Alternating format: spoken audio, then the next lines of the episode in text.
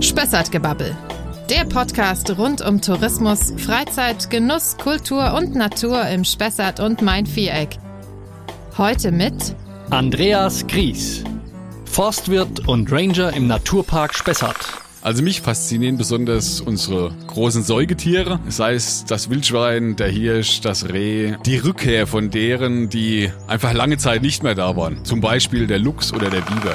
Ich kann mich genauso auch einfach mal eine halbe Stunde vor einen Ameisenhaufen setzen und dem Treiben da einfach zuschauen. Die Spessart-Eiche ist wirklich so bekannt, wie man es ihr nachsagt. Ein Teil von Venedig zum Beispiel ist auf Spessart-Eiche gebaut. Ich könnte an der Stelle jetzt noch unendlich weiterreden, weil im Spessart gibt es wirklich viel zu entdecken. Andreas ist 38 Jahre alt, kommt aus Schimborn. Er ist ausgebildeter Forstwirt, Natur- und Landschaftspfleger und noch dazu Jäger. Und seit knapp zwei Jahren ist er einer von drei Rangern im Naturpark Spessart. Hallo Andreas. Hallo Michael, grüß dich. Grüß dich, schön, dass du da bist. Ja, Ranger im Naturpark Spessart. Viele unserer Hörer und Zuhörer werden wahrscheinlich gar nicht wissen, dass der Naturpark Spessart Ranger hat. Daran arbeiten wir gerade. Deshalb an dich erstmal die Frage, wie kommt man dazu, Ranger zu werden? Ähm, dazu müsste ich jetzt ziemlich weit ausholen. Also das Ganze hat eigentlich schon in meiner Kindheit angefangen. Ich war schon immer der Draußenmensch überhaupt. Also Schule, ja, musste ja sein, aber nach der Schule ähm, musste es auch so schnell wie es geht irgendwie nach draußen gehen. Ähm, da haben wir im Wald gespielt. Wir haben schon immer Tiere zu Hause, Hühner, Ziegen, Hasen, Hund. Ähm, die mussten natürlich auch immer beschäftigt werden. Ich komme aus dem Jägerhaushalt, also mein Vater ging schon auf die Yacht oder geht auf die Yacht. Äh, dementsprechend war ich auch da mit im Wald und habe dann nach meiner Schule oder am Ende meiner Schulzeit gemerkt, okay, ich muss definitiv irgendwo draußen arbeiten. Habe mich dann so ein bisschen umgehört, welche Möglichkeiten gibt's und kam dann auf den Beruf Forstwirt. Habe dann Forstwirt gelernt und auch nach meiner Ausbildung noch 17 Jahre als Forstwirt gearbeitet. Hat mir auch immer richtig viel Spaß gemacht. Habe aber während dieser Zeit gemerkt, dass ich mich doch noch irgendwie weiterentwickeln möchte. Ähm, dann habe ich natürlich wiederum die Fühler ausgestreckt, welche Möglichkeiten habe ich und bin dadurch auf den geprüften Natur- und Landschaftspfleger gestoßen. Während dieser Ausbildung wiederum habe ich gemerkt oder mitbekommen, dass das ja die sogenannte Ranger-Ausbildung ist. Wusste ich bis zu dem damaligen Zeitpunkt auch noch nicht. Und als ich gehört habe, Ranger-Ausbildung, da war natürlich dann irgendwo so der Wunsch, aber natürlich war der Wunsch auch irgendwo in ganz, ganz weiter Ferne, irgendwann mal Ranger zu sein. Und dann 2018 gab es den Kabinettsbeschluss und alle bayerischen Naturparke sollten durch Ranger unterstützt werden. Dann war es natürlich nur noch äh, ein Wimpernschlag, bis meine Bewerbung fertig war und beim Naturpark Spessart einging. Und das hat dann glücklicherweise alles so funktioniert, wie ich mir das erhofft und erwünscht habe. Und seitdem bin ich als Naturpark Ranger im Spessart beschäftigt. Sehr gut. Das heißt, äh, du bist einer von drei Naturpark Spessart Rangern. Ich stelle mir das so naja, ich kenne ich kenn so aus meiner Kindheit so diese Comics, Fanline Fieselschweif und in Amerika, in den Nationalparks, da sind ja auch diese, die meistens etwas bösen Ranger, die eine Uniform anhaben und einen großen Hut und äh, dann äh, hatten die immer so eine gewisse, ja, respektvolle Aura. Äh, ich muss ehrlich gestehen, ich weiß eigentlich gar nicht so genau, was ein Ranger so macht. Was machst du denn den ganzen Tag? Beziehungsweise ähm, ist das, was du tust, auch das, was du geglaubt hast, dass du tust, als du Ranger geworden bist? Also Punkt eins, du siehst äh, die Dienstkleidung oder Uniform. Wir betrachten es als Dienstkleidung, äh, haben wir auch. Auch den Hut. Den habe ich allerdings nicht dabei. Schade eigentlich. ähm, tut der Ranger tatsächlich das, was man sich bei dem Ranger vorstellt? Jein. Also wir tun tatsächlich teilweise das, was man sich vorstellt, sprich äh, Fernlein Fieselschweif. Ähm, leider Gottes musste ich feststellen, dass Ranger sein auch mit relativ viel Büroarbeit verbunden ist. Zum Beispiel. Das ist auch so der, ja, ich nenne es mal ungeliebte Teil der Arbeit, was aber natürlich einfach dazugehört.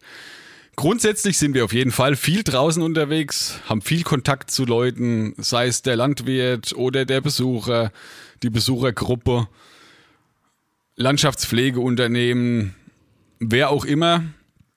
Ähm, haben, wie gesagt, viel Kontakt zu Leuten, sind trotzdem auch viel alleine draußen unterwegs, auf Gebietskontrollen.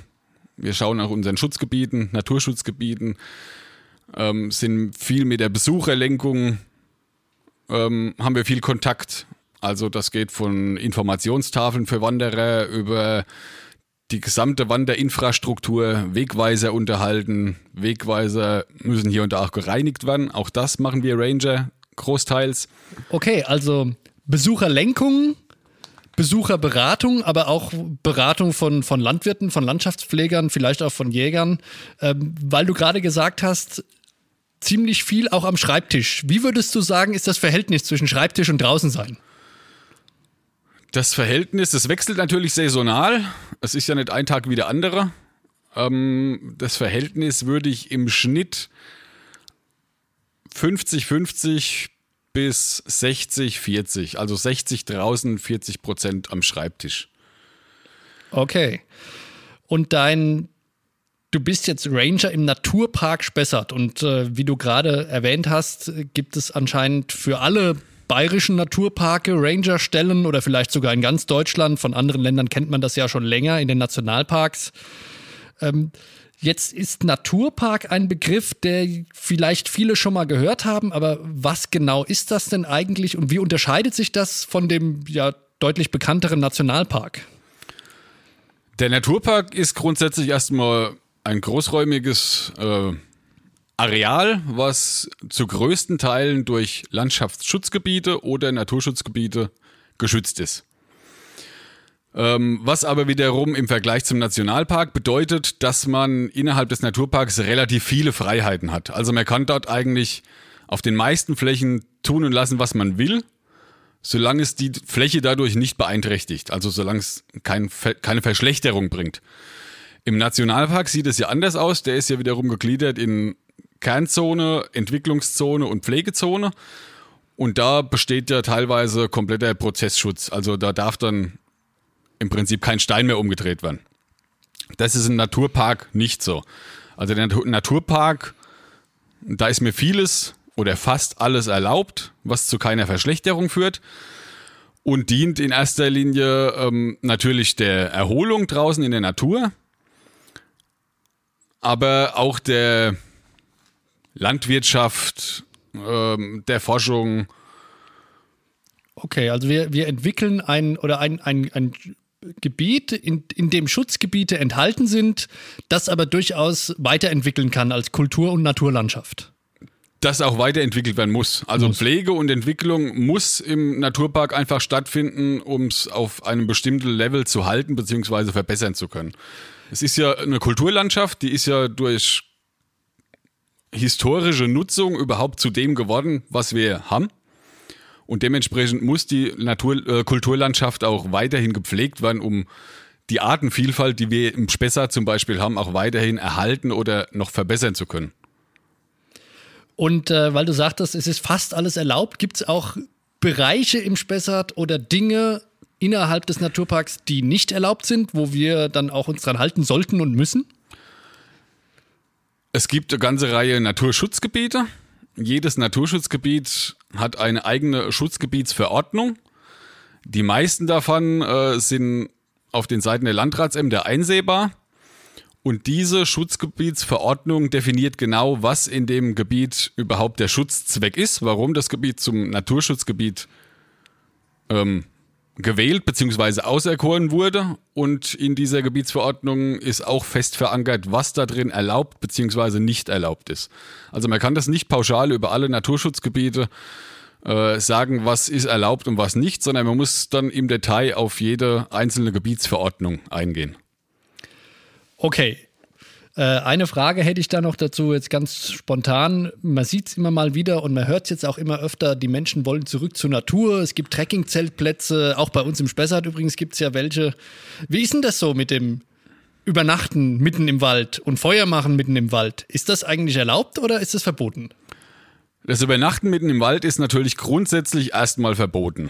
Das Einzige, wo es erlaubt sein kann, ist auf Privatgrundstücken da ist es natürlich dem Grundstückseigentümer vorbehalten, äh, dort zu übernachten oder auch nicht. Beim Feuermachen sieht es wiederum anders aus. Beim Feuermachen bin ich natürlich auch wieder an gewisse Jahreszeiten beziehungsweise an gewisse Monate festgebunden. Alles klar. Also wann immer äh, man sich äh, mitten in den Wald begeben will, sollte man doch auf den dafür vorgewiesenen Plätzen äh, übernachten und auch Feuer machen. Da sollte man auf jeden Fall auf die vorgegebenen Plätze zurückgehen. Ähm, es werden ja nach und nach mehr, also das Angebot steigt auch bei uns im Spessart. Ist auch eine super Sache auf jeden Fall. Und es verhindert natürlich sehr viel Ärger. Ärger zum einen mit dem Grundstückseigentümer, mit der Jagd, mit der Forstwirtschaft, mit wem auch immer, der damit dann mit betroffen ist. Ärger ist ein gutes Stichwort. Äh, das, es, es gibt ja, gut, vielleicht für manchen, aber für die wenigsten gibt es einen Traumjob, bei dem immer alles super ist. Ich denke mal, das wird beim Ranger, auch wenn es faszinierend klingt, ähnlich sein. Es gibt bestimmt viele Punkte, die dir sehr gefallen, aber gibt es auch Dinge, die dich vielleicht nerven oder ärgern in deinem Arbeitsalltag? Es gibt Dinge, die mich nerven und es gibt die Dinge, Dinge die mich ärgern. Okay. Also das sind wiederum verschiedene Dinge.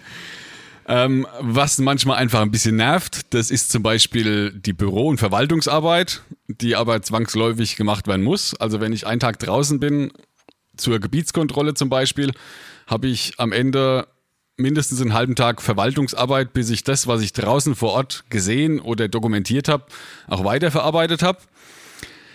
Dinge, die mich massiv ärgern, sind wiederum dann eher Dinge, die draußen passieren. Wenn ich zum Beispiel an irgendeinem schönen Wanderparkplatz äh, mich in der näheren Umgebung umsehe und einfach sehe, was die sogenannten Naturgenutzer oder Naturgenießer dann teilweise doch für Müll hinterlassen in der Landschaft. Das sind mhm. Dinge, die mich wirklich ärgern.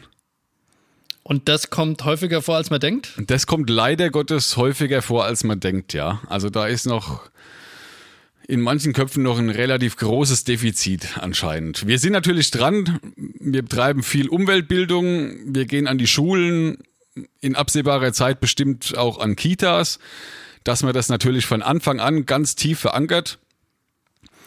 Aber es ist nach wie vor wirklich ein Problem.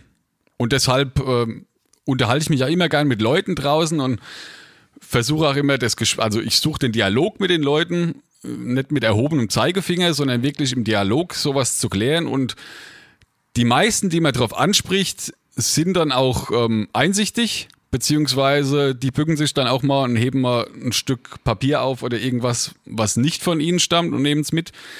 Aber es gibt natürlich auch viele, die, wenn dann keiner schaut, ja. doch einfach so weitermachen. Hm. Ja, es ist immer wieder äh, eigentlich erschreckend. Es gibt ja viele Aktionstage auch von den äh, Landkreisen oder auch von einzelnen Schulen oder Gemeinden, die dann äh, die Kinder, meistens mit Kindern, äh, Müll sammeln gehen im Wald. Und das ist immer wieder erschreckend, finde ich, wie viel da zusammenkommt, was die da rausholen in, in nur ein paar Stunden. Ja, also wir wissen jetzt, was dich nervt und was dich ärgert, aber was, was fasziniert dich? Was macht für dich das, das Besondere am Ranger aus oder was macht es für dich zum Traumjob? Zum Traumjob oder auch das Faszinierende macht es einmal aus, äh, einfach die Kulisse, in der ich arbeite. Also man muss sich den Spessart nur mal von oben vom Luftbild aus anschauen. Man sieht erstmal nur das Waldmeer. Bei genauerem Hinsehen sieht man dann auch die Wiesentäler. Und ähm, die sind ja auch so prägend für den Spessart. Also einmal das Waldmeer, teilweise mit jahrhundertealten Buchen- und Eichenbeständen. Und dann auch die Wiesentäler, die mindestens genauso alt sind. Äh, der Artenreichtum, der auf diesen Wiesen vorkommt und äh, natürlich auch, was natürlich auch mein Hobby mit sich bringt, die Tierwelt, die sowohl im Wald als auch in den Tälern vorkommt. Also mich fasziniert besonders, äh, faszinieren besonders unsere großen Säugetiere, sei es das Wildschwein, der Hirsch, das Reh, aber noch mehr fasziniert mich eigentlich die Rückkehr von deren, die einfach lange Zeit nicht mehr da waren. Zum Beispiel der Luchs oder der Biber. Das sind so die Dinge, die mich am meisten faszinieren und ja, mit denen ich auch gern einfach Berührung habe. Also ich habe leider Gottes noch nie einen Luchs gesehen in freier Wildbahn. Hoffe natürlich jeden Tag, dass es irgendwann mal so weit sein könnte. Die Wahrscheinlichkeit ist zwar schwindend gering, aber wer weiß. Man muss neugierig bleiben. Beim Biber sieht es anders aus. Biber kann man im Spessart recht häufig sehen. wenn man weiß, wo. Wobei es mittlerweile so schwer auch nicht mehr ist. Also es gibt kaum noch Bäche, die noch nicht vom Biber besetzt sind. Und der fasziniert mich wiederum einfach durch die Architektur, die er mit sich bringt. Also was so ein kleines Tier in teilweise starker Strömung doch für Bauwerke errichten kann, ohne dass es wegschwimmt. Das sind so die faszinierenden Sachen. Aber genauso auch die kleinen Dinge. Also ich kann mich genauso auch einfach mal eine halbe Stunde vor einen Ameisenhaufen setzen und dem Treiben da einfach zuschauen und auch das finde ich einfach faszinierend. Das sind so Sachen, an denen läuft man einfach vorbei, ohne drüber nachzudenken. Aber wenn man sich die Zeit mal nimmt und sich das einfach mal genau anschaut, was da so los ist und dann auch so bestimmte Zusammenhänge vielleicht sieht und erkennen kann, das sind so die Faszinationen, die auch meinen Beruf mit ausmachen. Ja, klingt spannend. Wie, wie ist denn das mit dem Lux? Ich, ich muss zugeben, ich wusste das gar nicht, dass es, dass es tatsächlich auch Luchse gibt im Spessart. Wenn du noch nie einen gesehen hast, äh, wer dann und wie viel gibt es denn da überhaupt? Wie viele Luchse jetzt tatsächlich im Spessart da sind oder da sein könnten, das äh, kann man sich eigentlich ausrechnen. Wenn man sich jetzt die Größe des Spessarts anguckt und dann ein Raster an potenziellen Luchsgebieten darüber legt, wird man ziemlich schnell feststellen, dass das mehr als die Suche nach der Nadel im Heuhaufen ist, sondern ja, dass einfach nur wenig Platz im Spessart zur Verfügung steht, die der Luchs tatsächlich als Streifgebiet nutzen kann. Okay, das heißt, der Luchs ist dann, wenn man so will, das größte Raubtier, was wir haben im Spessart, oder? Der Luchs ist, wenn man, denn, wenn man ihn denn mittlerweile als heimische Wildart zählen kann, so das größte Raubtier, was wir im Spessart haben, ja. Und das größte Säugetier ist dann wahrscheinlich der Hirsch. Das größte Säugetier ist der König der Wälder, der Hirsch, ja. Und schon mal selber welche gesehen und geschossen auch?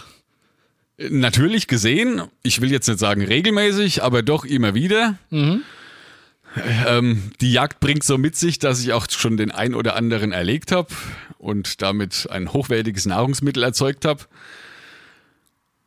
Aber klar. grundsätzlich ähm, muss ich trotzdem sagen, ich schaue sie mir lieber an, als mit der Büchse drauf zu jagen.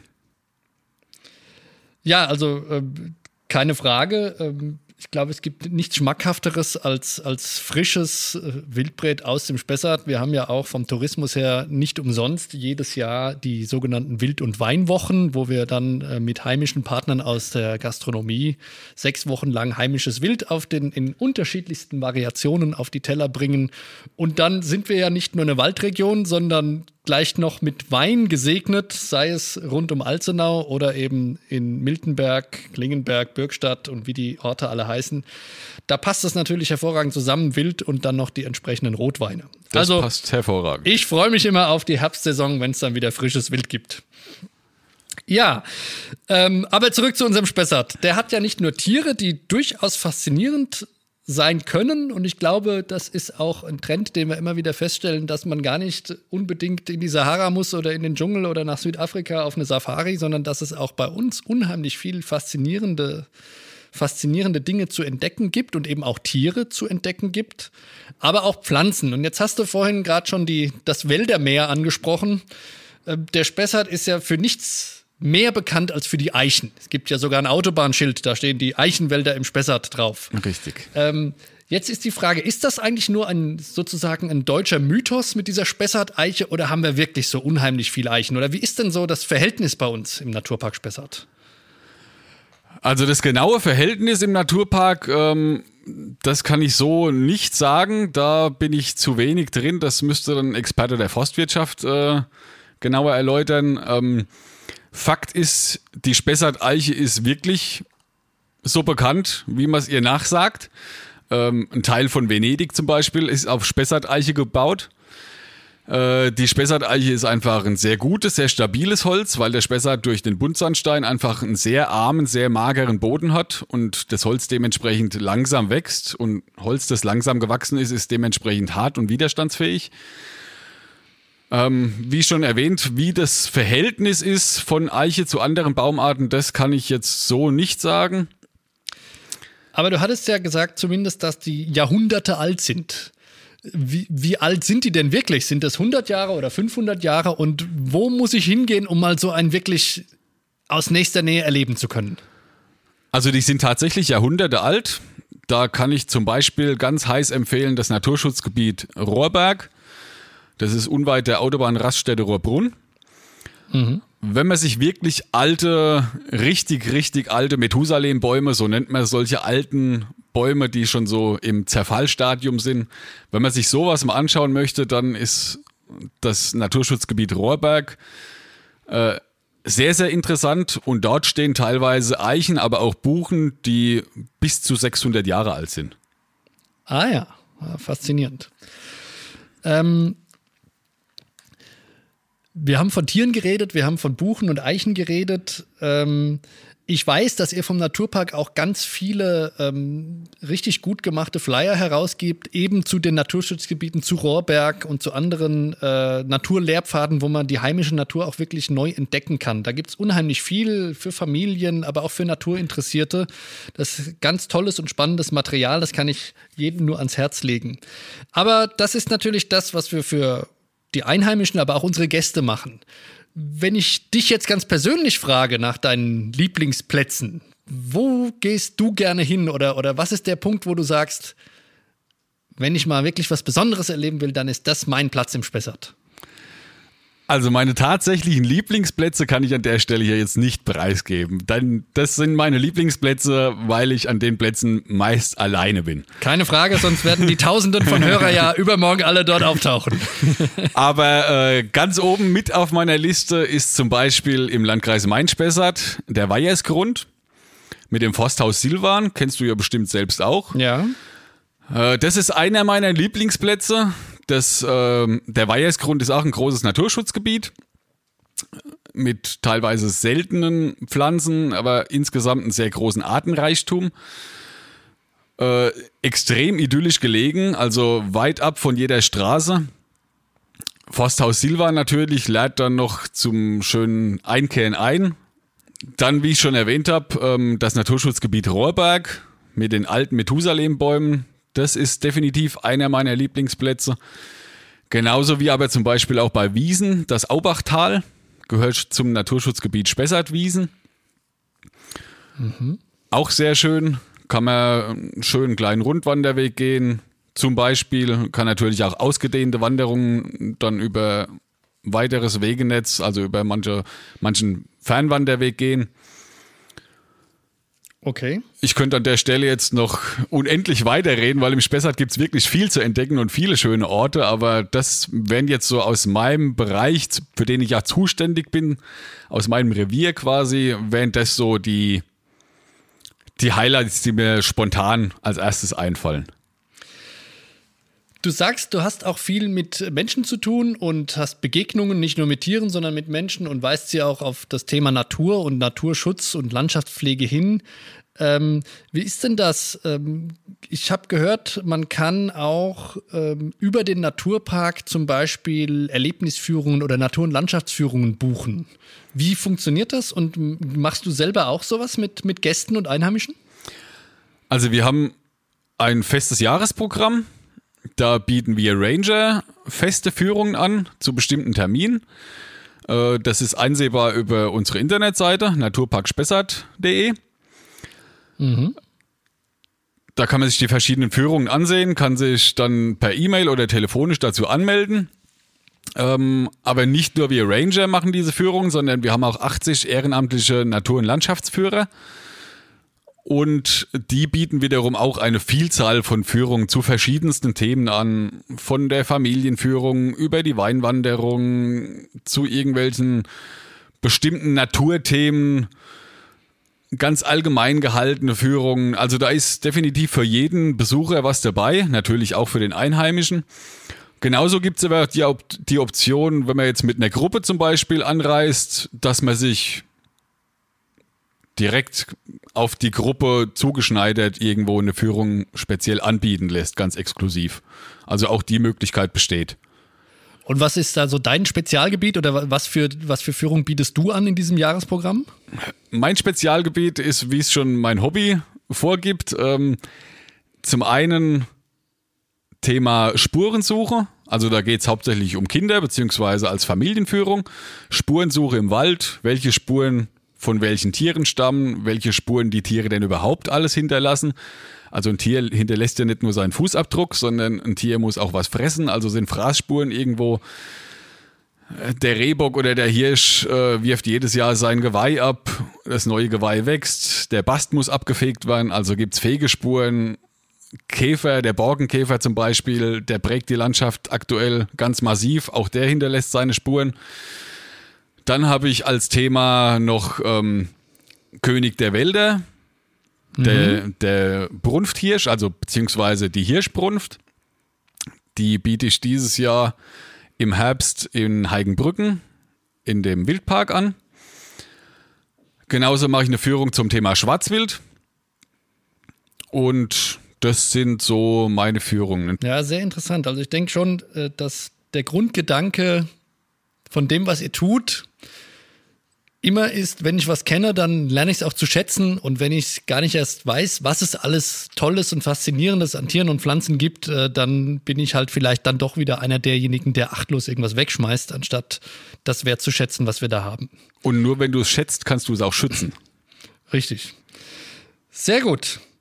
Andreas, möchtest du den Hörern noch was mitgeben? Gibt es noch Dinge, die dir am Herzen liegen, die euch als Naturpark, als Ranger oder uns als Leute, die wir im Spessart ja auch leben, äh, die dir da am Herzen liegen, was du noch mitteilen möchtest?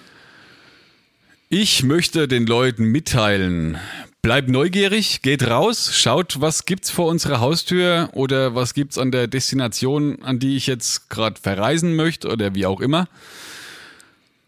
Schaut euch draußen um, genießt die Natur, aber geht auch respektvoll damit um. Also haltet euch an bestimmte Regeln, auch wenn diese teilweise nirgendwo festgeschrieben sind, aber es gibt einfach eine bestimmte Etikette, die man draußen in der Natur einhalten sollte. Zum Beispiel, dass man auf den festen Wegen bleibt. Es sollte bei uns im Spessart kein Problem sein. Also mit über 4000 Kilometer Wanderweg ist da, denke ich, für jeden Schwierigkeitsgrad und für jede ähm, Fitness das Richtige dabei. Bleibt auf den Wegen, respektiert die Rückzug, Rückzugsräume der Wildtiere. Und wenn dann eine Wanderung doch zu einem bestimmten Naturschutzgebiet zum Beispiel mal gehen soll, informiert euch vorher. Wie heißt das Naturschutzgebiet? Wo liegt das Naturschutzgebiet? Und vor allem, was darf ich und was darf ich nicht? Weil natürlich im Naturschutzgebiet Verstöße auch dementsprechend geahndet werden können. Und das möchten wir natürlich uns und natürlich auch dem Besucher nach Möglichkeit ersparen. Sehr gut. Wir wollen, dass die Besucher dich nicht treffen als jemand, der irgendwie maßregeln muss, sondern jemand, der einem faszinierend davon berichtet, was man alles in der Natur erleben und auch lesen kann aus den Zeichen, den die Teilnehmer der Natur, die Tiere und die Pflanzen hinterlassen. Ich danke dir ganz herzlich, dass du heute dabei warst. Ich denke, das Schlusswort hat er schon gesagt. Bleibt neugierig. Der Spessart, unser Spessart ist für alle da. Man kann ihn entdecken. Er ist faszinierend. Und bleibt neugierig bei der Entdeckung unserer Heimat. Vielen Dank und bis zum nächsten Mal. Jawohl, Dankeschön.